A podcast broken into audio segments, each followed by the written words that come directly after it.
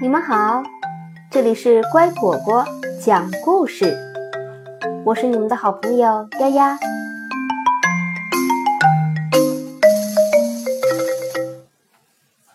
克罗迪的杰作。小鳄鱼克罗迪是位大艺术家，他每天都要创作一幅画，但是从来没有人到他的画室买过画。有一天，大象搬到了克罗迪的隔壁。大象非常喜欢自己的新房子，但总觉得。幸福的生活里少了点什么。如果买幅画挂在墙上，感觉一定很不错。于是，他决定去克罗迪家看看。第二天早上，他敲了敲克罗迪的门：“请进，大象邻居。”克罗迪热情地说：“有什么事情吗？”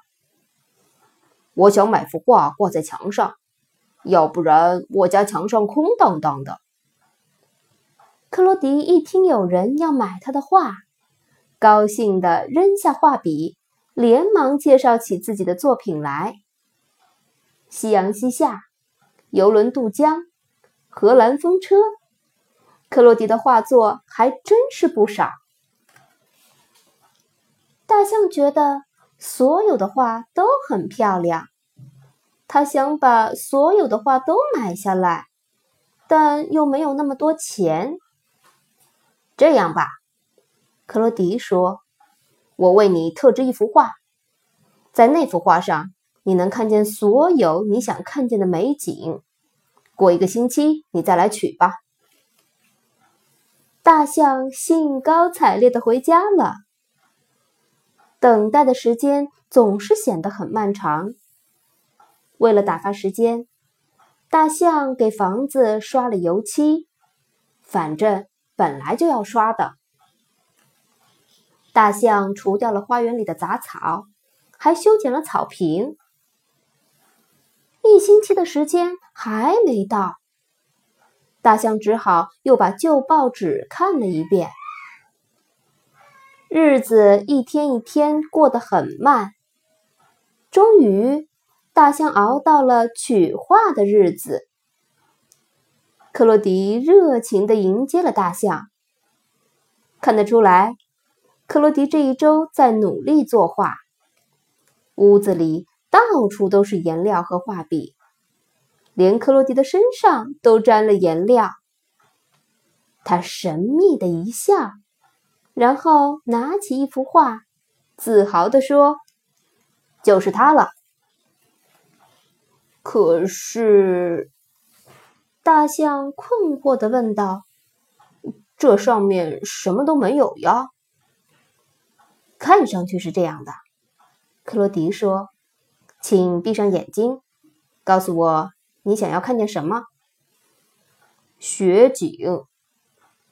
大象说着，闭上了眼睛。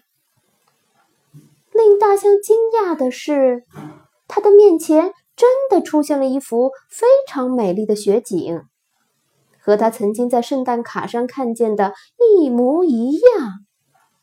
太了不起了！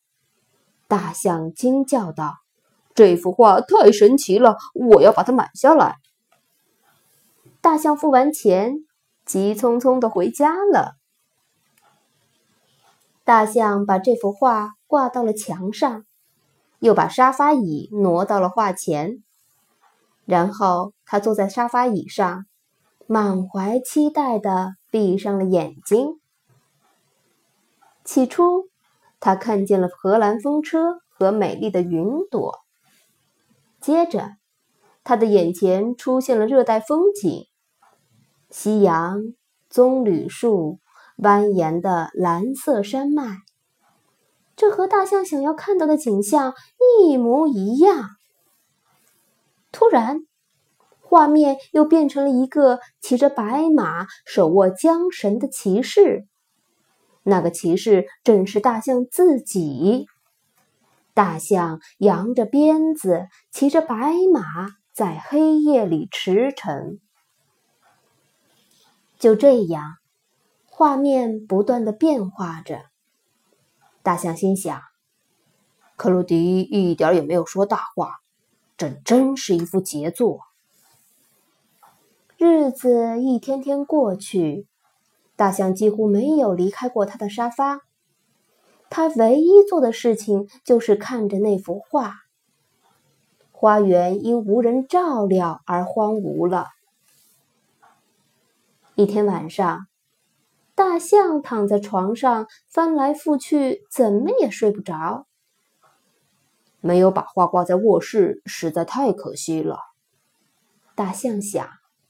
不然，我现在就可以欣赏到冬天的雪景了。想着想着，他的眼前真的浮现出一片白雪皑皑的村庄，雪花从夜空中静静的飘落。这究竟是怎么回事？大象惊讶的自言自语。大象决定换一个地方。再试一试。他来到厨房、花园，还有阁楼。但无论到哪里，只要他想，他就可以看见自己心目中最美的画卷，而那幅画仍旧一动不动地挂在房间里。第二天一早，大象带着那幅画，怒气冲冲地来找克罗迪。克罗迪。他生气地说：“你欺骗了我！我要的是一幅真正的画。”你可以换啊！克洛迪平静地指着满屋子的画说：“选一幅你想要的吧。”大象又无法选择了。夕阳西下，游轮渡江，荷兰风车，每一幅画都是那么美丽。但没有任何一幅画能像那幅空白杰作一样呈现出众多不同的画面。知道了吧？克洛迪微笑着说：“那是一幅不同寻常的画作。”“嗯，对，你说的没错，克洛迪。现在我才明白，是你的杰作丰富了我的生活。”大象又夹着那幅空白杰作回家了。大象心满意足地把画重新挂到墙上，从此和他的空白杰作相伴，过着幸福的生活。后来，克洛迪又创作了很多幅空白的画作。如今，他已闻名世界，许多博物馆。都展示着他的作品。开启畅想之门。每个人的思维都是发散的，一旦给予他足够的空间，他就会迸发出许多令人意想不到的奇妙火花。故事中的克罗迪的杰作，就如同一把开启大象畅想之门的钥匙。虽然那只是一幅空白画布。但大象未曾拥有时，他只懂得被动地接受他人描绘出的场景，不懂得去畅想，不懂得打开思维。小朋友，其实你也拥有很多奇思妙想，试着开启自己的畅想之门，发现更多更美的事物吧。